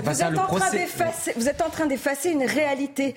La réalité, elle est celle-là. Le Malheureusement, le meurtre d'un enfant, c'est quelque chose d'abominable et d'atroce. On ne doit pas d'abord regarder la, dit que- la euh, mais- nationalité, mais ça- la couleur de peau, la madame religion. Sauf On doit d'abord s'attaquer aux causes Sauf du mal. qu'aujourd'hui, madame, Alors- il y a un problème de politique aujourd'hui lié à une immigration illégale et aux, QTF qui ne sont pas exécutés. Mais bien S'il vous plaît, s'il vous plaît, là vous parlez toutes les deux en même temps. Je vais donner la parole à Benjamin Morel. le lien directement avec On laisse s'il vous plaît Benjamin Morel s'exprimer, vous parlez toutes les deux en même temps, pardonnez-moi. Moi, je crois que le, tout le problème de cette affaire, en réalité, c'est qu'on est quand même assez, tout le monde aujourd'hui, d'accord sur les causes. C'est-à-dire que tout le monde est d'accord sur le fait qu'on a une politique migratoire qui est assez dysfonctionnelle et que les OQTF ne sont pas euh, appliquées comme, euh, comme elles devraient l'être. Ensuite, est-ce que on a là euh, affaire à, entre guillemets, une affaire qui peut nous euh, conduire à bouger? Fondamentalement, c'est là où j'ai peut-être, et ça arrive pas souvent, mais une divergence avec Naïma, c'est que je pense pas. C'est-à-dire que là, on a encore une fois une problématique qui n'est pas directement liée à l'immigration. On n'est pas à faire, comme je le disais tout à l'heure, euh, par rapport euh, aux euh, attaques de colonnes euh, de Mais femmes par des immigrés, dis, etc. le- On n'a pas à faire non plus à quelque Évidemment. chose en lien avec le trafic de drogue où l'immigration peut jouer un rôle. Là, enfin, vous citiez des serial killers, on peut remonter à Gilles de Ré, c'est-à-dire que c'est quelque chose pas- qui, le j'y viens, j'y viens. Je, je- je vous ai écouté religieusement, j'aimerais bien qu'on m'écoute 5 secondes aussi. Je crois qu'on on a affaire là à quelque chose qui, encore une fois, est inhérent à l'être humain. Là, on a affaire à quelqu'un qui, en effet, était sous le cul d'une OQTF. Si cette OQTF n'avait pas été exécutée, eh bien, euh, le drame n'aurait pas existé. Mais fondamentalement, ça n'est pas directement lié à son statut de personne immigrée. Donc là, je pense que pour le je, je, pense que ce qui, je, je pense que ce qui est un peu choquant, je, pense que ce qui peut choquer certains, Naïma, c'est le fait que justement on part du principe que parce que cette personne était immigrée, eh bien tout d'un coup, on en fasse un levier politique pour parler des OQTF. Et fondamentalement, autant on peut être d'accord sur la question des OQTF, et je suis fondamentalement d'accord, c'est un problème aujourd'hui qui entraîne une faillite de la politique migratoire de l'État. Mais en même temps, ce fait-là, ce meurtre, ne m'apparaît pas forcément le, une bonne façon de rentrer dans ce débat. Maud Petit, est-ce que le gouvernement ne cherche pas à se soustraire à un débat qu'il met mal à l'aise parce qu'il est impuissant sur la question Et Gérald Darmanin l'a dit lui-même en disant c'est pas une question de loi, les OQTF, c'est les, autres pays, leur capacité à, réadmettre euh, avec les laissés-passer consulaires ces personnes qui ne sont pas désirées en France. Bon, ça veut dire que le gouvernement est, techniquement impuissant. C'est une des raisons qui fait justement que le nombre d'OQTF euh, est, relativement limité en France. Pourtant, nous sommes quand même le pays d'Europe 9% d'OQTF réalisés en 2021 c'était 22% en 2012. Ça n'est pas suffisant. Euh, mais si vous voulez, euh, pour relancer ce débat, il n'a pas fallu attendre l'horreur de ce qui s'est passé avec la petite Lola, puisque déjà cet été, euh, Gérald Darmanin indiquait qu'il souhaitait qu'on avance encore sur ce sujet-là. Et c'est pour ça justement que euh, le projet de loi sur euh, l'immigration, sur la sécurité arrive de nouveau euh, à l'Assemblée nationale, pour qu'on puisse en parler, pour qu'on puisse border les choses et avancer sur des sujets qui aujourd'hui nous freinent dans l'exécution des OQTF. Qu'est-ce qui nous freine On a le refus de, des pays d'origine de délivrer des laissés-passer consulaires. il y a le manque de centres de rétention administrative. On a 1900 places. Il y a un manque de moyens et un manque de, pour plus de 100 000 OQTF prononcés. Un manque de moyens financiers, bien évidemment. Il faut qu'on travaille sur ce point-là aussi. Il y a euh, le, vous saviez très bien que euh, la, cette, cette jeune femme était euh, soumise à une OQTF volontaire. Elle était censée préparer son départ. Là aussi, il faut qu'on revienne sur ce sujet-là parce qu'il faut expliquer les raisons du fait qu'elle est restée sur notre territoire mais peut-être avait-elle fait un recours. On ne le sait pas encore aujourd'hui. Et les recours, les recours sont suspensifs, malheureusement. Tout ça, l'enquête, de toute façon, permettra de, de nous donner des informations. On a supprimé le, délit. La loi Valls 2012 a supprimé le délit de, le délit de rentrée et d'installation illégale. Donc vous ne pouvez plus aujourd'hui euh, contrôler une personne et lui dire vous êtes dans une situation légale. Peut-être que c'est un sujet sur lequel on va avoir l'occasion de retravailler dès janvier l'année prochaine, eh ben probablement. Mais ce n'est pas du fait de ce gouvernement. Vous l'entendez bah, bien. Euh, bah, euh, je, je, signale que c'est le deuxième quinquennat là. Donc, oui, mais euh, vous même de préciser le ministre Darmanin était là le premier quinquennat. Qui nous et, le, et, le, président Macron était avec Hollande. C'est Hollande quand même qui a supprimé avec la loi Valls. comme amalgame C'est ridicule. Pas, non, c'est ridicule. Mais, je crois qu'on va, va pas s'entendre sur ce plateau. Alors qu'au fond, on est, alors qu'au fond, on est fondamentalement d'accord. Je pense aujourd'hui, la question des OQTF, elle est relativement simple. C'est pas une question légale. Enfin, je veux dire, on a eu plein de lois. On a eu la loi Besson, on a eu la loi Valls, on a eu la loi Hortefeux. Depuis le début des années 2000, on a environ C'est quoi le une loi. C'est les visas qu'on accorde à ces pays-là Tous les deux ans sur ce sujet. Le sujet, il n'est pas d'abord légal. Le sujet, en effet, c'est de rentrer dans un bras de fer avec les pays qui sont les pays d'origine. Le problème de, euh, de ce bras de fer, c'est qu'on a d'autres intérêts économiques, diplomatiques, et qu'aujourd'hui, c'est très clairement pas notre priorité. Il faut être tout à fait clair. Pour l'État, quand vous allez en Algérie, la priorité, c'est le gaz. Quand vous allez aujourd'hui en Afrique subsaharienne, la priorité, c'est que les Russes ne marchent pas sur les plates-bandes. Et donc, ce faisant, aujourd'hui, on n'est pas dans un bras de fer on n'arrive pas à exécuter ces OQTF. La solution alternative, c'est ce que par exemple ont fait les Danois, c'est éventuellement euh, d'avoir des centres de rétention euh, hors, euh, hors Union européenne. Ça pose des problèmes légaux. Le statut au regard de la CEDH aujourd'hui n'est pas tout à fait évident. Mais pour l'instant, en effet, le problème, il est là et on est tous d'accord pour le régler. Personne aujourd'hui n'a réellement la solution. Bah, sur ce point, Benjamin Morel a totalement raison. Euh, ces derniers mois, on a vu le gouvernement se précipiter en Algérie euh, pour essayer de négocier, euh, arracher du gaz supplémentaire pour combler le, déficit qui est le nôtre. Et en échange de quoi, ce qu'a réclamé le, le, gouvernement algérien, c'est précisément des visas, toujours plus de visas. donc si pendant un temps, effectivement, le gouvernement avait resserré un petit peu les taux et, et s'était fait plus, incisif. plus incisif, en tout cas moins prompte à, délivrer des visas pour les Algériens. Aujourd'hui, la machine à, redélivrer les, visas fonctionne à, plein tonneau. C'est ça la réalité. Et, de l'autre côté, les OQTF, encore une fois, concernant juste les ressortissants algériens présents de manière illégale en France, c'était plus de 7000 OQTF et 22 qui ont été exécutés en 2021. Donc on voit que le, champ euh, est immense et que la responsabilité des, politiques, encore une fois, c'est pour ça que moi je trouve que le procès en récupération qui est fait aujourd'hui, il est scandaleux, il est indigne, il est indécent, parce qu'il y a des responsabilités et il faut pouvoir les nommer. Il faut arrêter de faire, euh, comme euh, Éric Dupont-Moretti, dire que c'est de la petite poloche et que les uns et les autres se servent du cercueil de, de Lola pour, pour, pour des... Gérard Larcher, pour le, pour le citer, président LR du Sénat, dit des questions graves se posent, le rôle de l'opposition est de les poser, la responsabilité du gouvernement est d'y répondre. Voilà. Mais la majorité se pose ces questions-là aussi, puisque je le rappelle, depuis cet été, depuis juillet 2022, on avait euh, indiqué qu'on allait retravailler sur le sujet.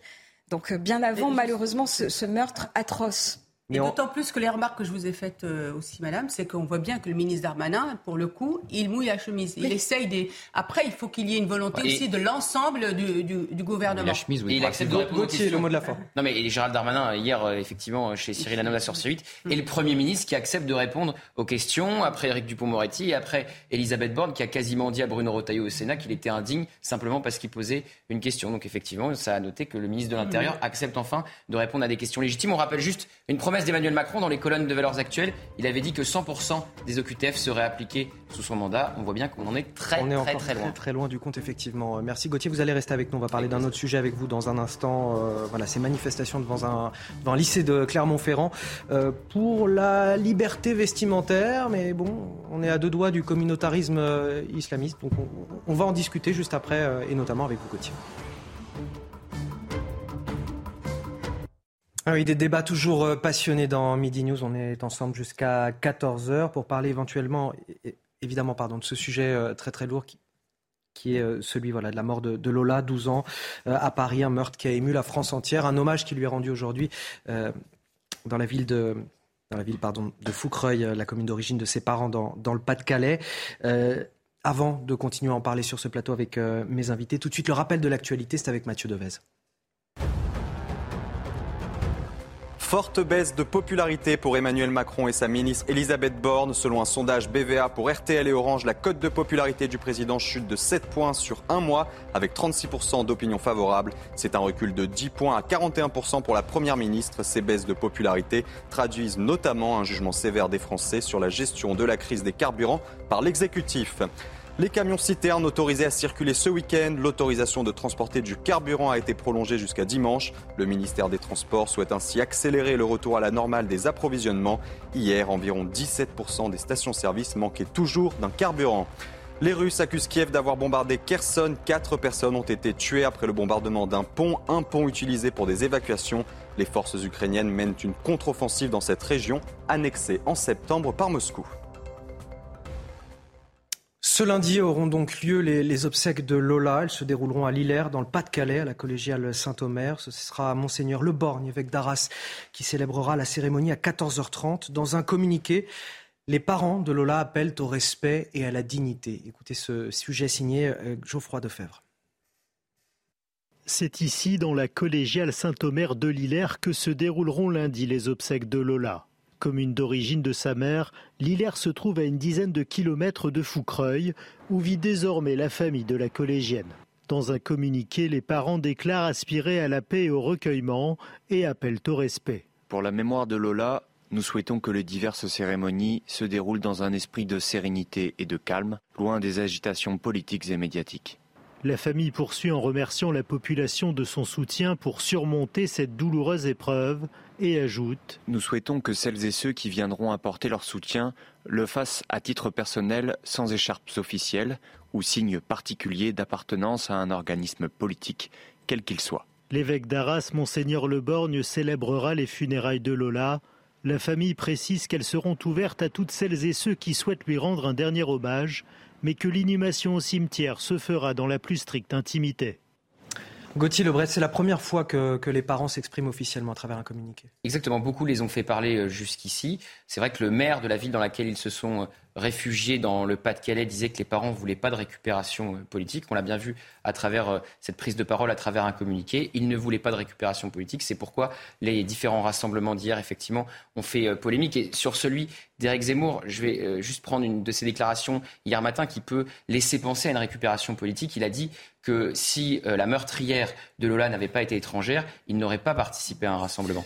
Donc ça, ça peut laisser, scandaleux. Voilà, laisser prouver que c'est bien de la récupération politique. Un, mot mais rapidement. Mais euh, moi, ce que pour euh, rebondir, alors euh, c'est très intéressant ce que vous venez de nous dire, et mais je pense qu'il faut qu'on puisse créer un espace de communion, vraiment, qui encore une fois transcende les clivages politiques, parce que je, vraiment, hein, pour avoir énormément rencontré de personnes, notamment sur sur ma ville.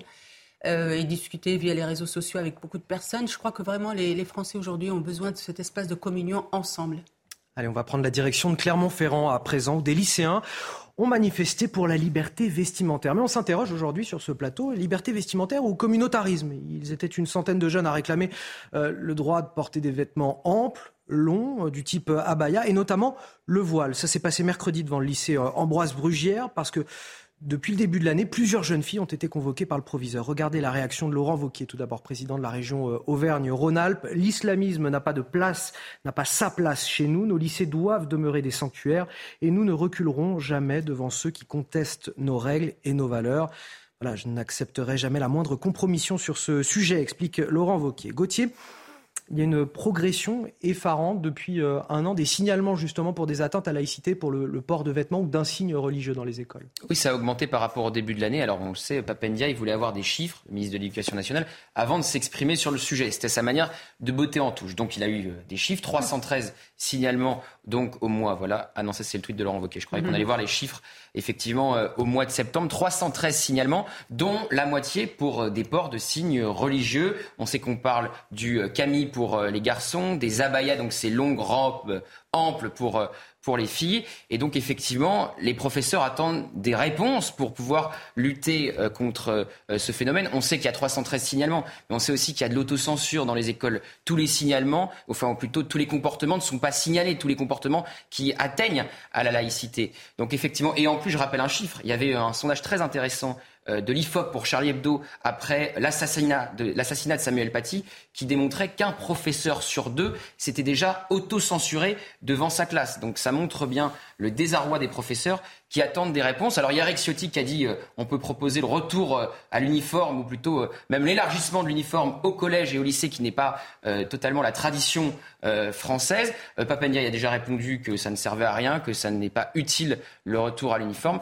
Et en attendant, effectivement, les professeurs attendent des réponses. Et il y a des, événements dans l'actualité tous les jours. Là, on cite Clermont-Ferrand, on peut citer Nanterre, on peut citer ce lycée pro du 3e arrondissement de Paris où une fille a sorti son voile lors d'une sortie scolaire et qui s'est fait menacer par. Euh, voilà, et son frère était sur le chemin de l'école pour s'en prendre à l'enseignante. Donc il y a plusieurs faits euh, très concrets dans, dans l'actualité. Évidemment, on peut aussi euh, citer les professeurs régulièrement menacés. Donc, donc voilà, il y a un vrai sujet. Et pour le moment, le ministre de l'Éducation nationale est bien incapable d'apporter des réponses concrètes aux enseignants. vous avez le sentiment justement que les, les, les pouvoirs publics, les autorités prennent la, la mesure du, du phénomène aujourd'hui? Non, parce que c'est extrêmement compliqué à gérer. Il faut voir que la baya, etc., on l'a déjà commenté plusieurs fois, mais c'est pas en soi un religieux. Et donc, comme c'est pas en soi un vêtement religieux, comment est-ce que vous le qualifiez juridiquement? La position de Papendai, c'est de dire qu'il y aurait du religieux par destination. Et donc, vous, enseignants, vous, euh, directeur d'établissement... Débrouillez-vous avec ça, quoi. Débrouillez-vous avec ça, évidemment. Et, obtenez le soutien de votre direction. il y a une note au préfet Gérald Darmanin, juste pardon, Benjamin, il y a une note au préfet de Gérald Darmanin cette semaine qui dit bien au préfet qu'il faut considérer les euh, abayas et les camis comme des vêtements religieux. Note au préfet de Gérald Darmanin. Il y a une circulaire de l'éducation nationale qui est parue au mois de septembre, qui précisait euh, les, les euh, finalement les réactions que devaient avoir les professeurs et chefs d'établissement lorsque ce genre de cas de figure survenait. Et grosso modo, il y avait quand même un, immense flou, c'est-à-dire que il fallait considérer que dès lors que ce port était répétitif ou qu'il coïncidait avec des fêtes religieuses, ça devenait problématique et donc il fallait. Mais ça, ça laisse quand même déjà la porte ouverte à, ça laisse... à l'incapacité finalement des proviseurs de pouvoir juger. Euh, mettez-vous à la place, mettez-vous à la place d'un enseignant ou d'un proviseur, c'est-à-dire que vous avez en face trois, de vous trois impératifs maintenir la paix dans votre classe compliqué parce que si déjà on vous dit non, c'est pas un vêtement religieux, qu'est-ce que vous faites? Ensuite, il y a un risque juridique que si vous vous trompez, etc., que vous excluez, aujourd'hui les parents sont très procéduriers, ça peut devenir assez rapidement compliqué. Et ensuite, vous avez un enjeu idéologique par rapport à vos collègues, par rapport à vos étudiants, etc. Donc mettre ça sur le dos des établissements, c'est une folie fondamentalement. Et là, on ne pourra s'en sortir, à mon avis, on l'évoque souvent sur ce plateau, qu'avec justement le passage à l'uniforme. Vous savez, Ambroise Brugière, moi je viens de Clermont-Ferrand. Désolé, j'essaye de parler un petit peu. Ambroise Brugière, je viens de Clermont-Ferrand. C'est pas le c'est pas le lycée le plus difficile de Clermont-Ferrand.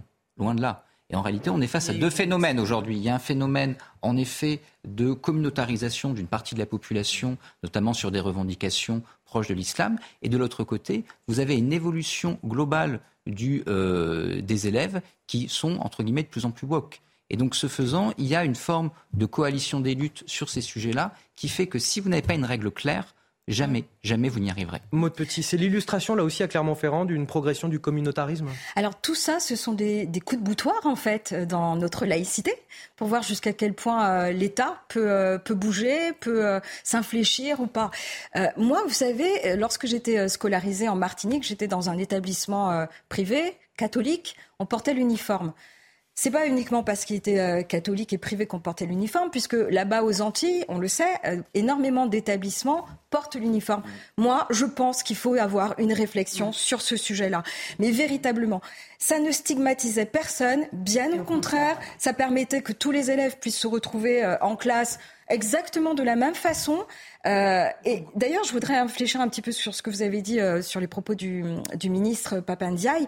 Je crois qu'il veut maintenant qu'il y ait un groupe de travail sur euh, le, le, port de l'uniforme. Suite, à une, suite à une ah. question de Marine Le Pen à l'Assemblée, il s'est montré favorable à la création d'une commission pour réfléchir. Mais Marine Le Pen n'était pas la seule à, à, en parler, à le vouloir. C'était un sujet qui était déjà évoqué sous le quinquennat précédent. Et donc, en fait, c'est un sujet. Il faut qu'on puisse avancer sur ce sujet. Et moi, je pense que c'est une solution pour éviter ces et le ministre Darmanin en a parlé, euh, en a moi, parlé je suis favorable. Et moi aussi, d'ailleurs, je n'arrête pas de le dire sur les, sur les plateaux. Et je veux dire, comme ça, non seulement vous gommez les différences, mais mm. aujourd'hui, il y a eu, rappelez-vous, je crois que c'était au mois de mai, il y a eu aussi une polémique autour des croc-tops. Des croc-tops, de shorts, des sandales, enfin bref, on n'en finit plus. Donc chacun va y aller de, de, sa petite euh, revendication. Et je veux dire, le, vous savez, les tenues, c'est nous qui, les, qui validons qu'elles sont religieuses. Parce qu'en vérité, il n'y a pas de tenue islamique. Ça n'existe pas. Dans chaque pays musulman, les gens s'habillent comme leur tradition, leur culture.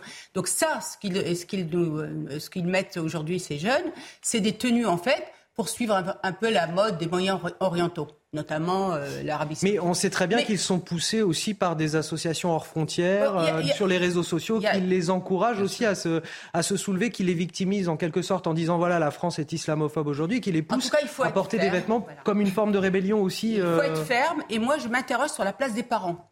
La place des parents. Elle est où la place des parents? On convoque pas les parents, on discute pas avec les parents. Je suis tout à fait d'accord. S'il y a un manquement au règlement intérieur, on Il renvoie faut que les, les parents soient reçus effectivement par les directeurs d'établissement. Pour renvoyer le règlement intérieur, on peut renvoyer. Après, je suis entièrement d'accord avec vous, madame, et je, je, je, me félicite que le ministre Darmanin euh, en ait parlé et qu'il y a, qu'il va y avoir euh, un groupe de travail.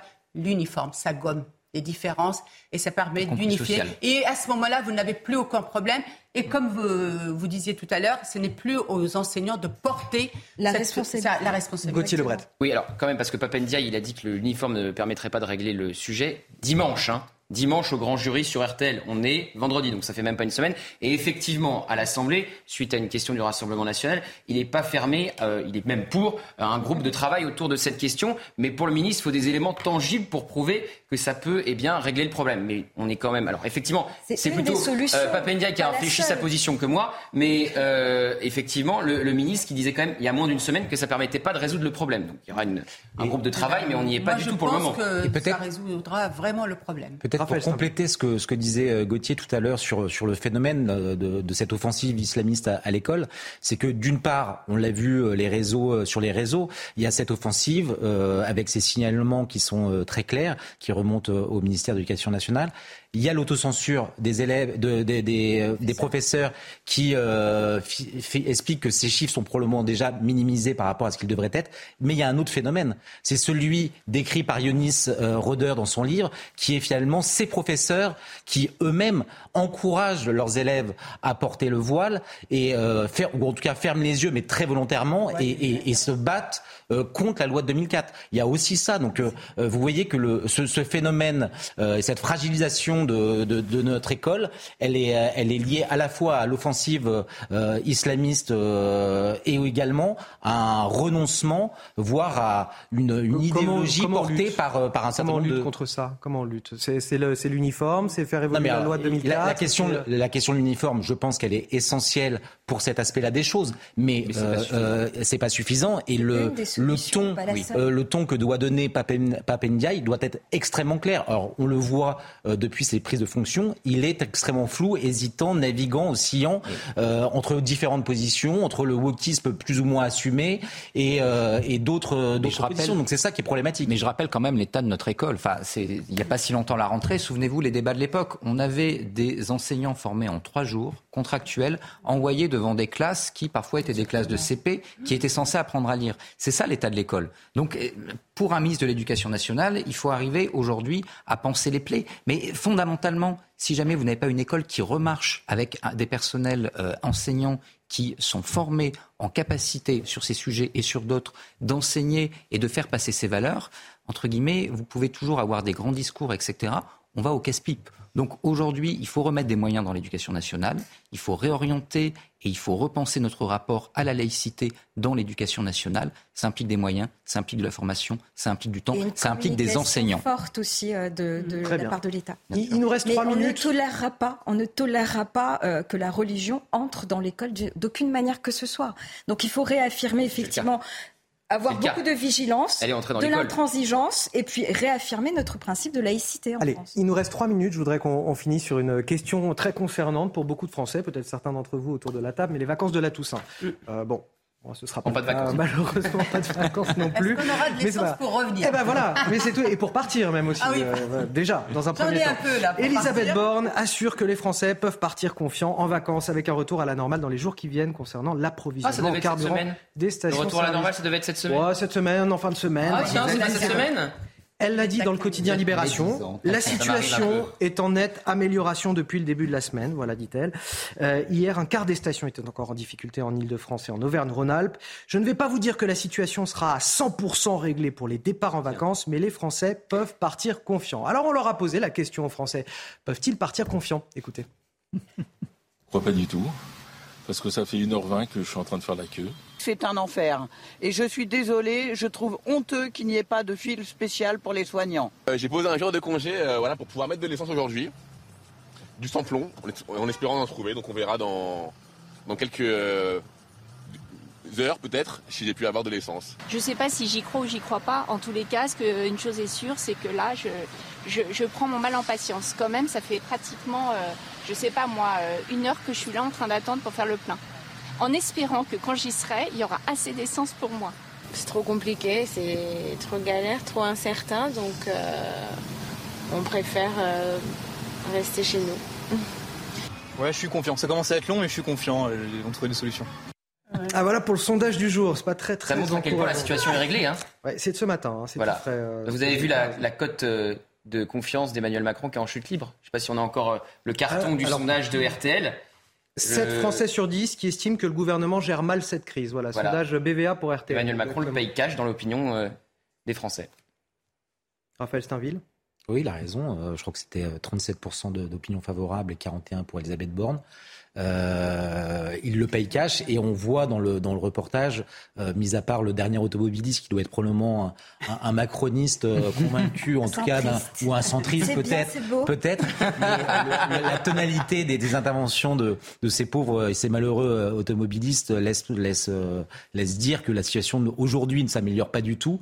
Et on comprend qu'ils aient quelques doutes parce que le, pendant, tout, pendant, toute cette crise et ces blocages, le gouvernement a menti à, à plusieurs occasions. On n'a pas menti. On ah sait très bien que les ah crises ne se règlent pas d'un coup de baguette magique, malheureusement. Ils se sont avancés, ils se sont avancés, ils se sont avancés de manière très imprudente. Mais bien évidemment, la semaine prochaine, ça ira mieux qu'il y a, il y a, il y a Non, non, non. Emmanuel Macron avait dit retour à la normale. Emmanuel Macron avait dit retour à la normale la semaine, la semaine dernière pour cette semaine. Moi, je ne suis pas choquée. Progressivement, ça va revenir. Vous avez vu le retour à la normale? Il y a eu des réquisitions. pas tout le monde en même temps, s'il vous plaît. on s'entend pas. Il y a eu des réquisitions. Les choses sont en train de se remettre en place, de se remettre en ordre, petit à petit. Oui, il n'est pas d'un coup de baguette magique. Si le gouvernement pouvait être comme vous, être dans le parler vrai. Non, mais tout à l'heure, dans le parler vrai. Là, là, vous avez nuancé un peu. Vous savez, moi, mais je vais vous dire honnêtement, vous savez, les Français. Je prends les transports. Les Français, ils comprennent quand on leur parle sans les infantiliser. Oui. Sans les prendre pour des imbéciles, excusez-moi de dire. Bien sûr, mais Quand on est dans un parler vrai en disant effectivement il y a un problème, effectivement on est en train de régler, on espère que, vous savez, voilà, c'est des êtres humains comme nous. Hein. Et les gens comprennent. Écoutez, je vous propose, on va suivre ça tout ce week-end de toute façon sur CNews. On, on sera des automobilistes qui partent en vacances à la pompe. On verra si ça s'est amélioré. Puis on aura aussi les chiffres hein, des stations-service en difficulté. Et on pourra juger sur pièce à ce moment-là. Merci de nous avoir suivis euh, sur CNews. Merci, Merci à, à Maud Petit, Gauthier Lebret, Raphaël Steinville, Naïma Mfadel et Benjamin. Morel pour avoir euh, voilà, discuté de ces sujets qui sont néanmoins euh, très très lourds parfois, puisque je le rappelle, évidemment, on y reviendra dans la belle équipe avec Lélie Mathias tout à l'heure à 17h30, cet hommage qui sera rendu à Lola dans la ville de, Foucreuil, dans le Pas-de-Calais. À tout de suite sur CNews.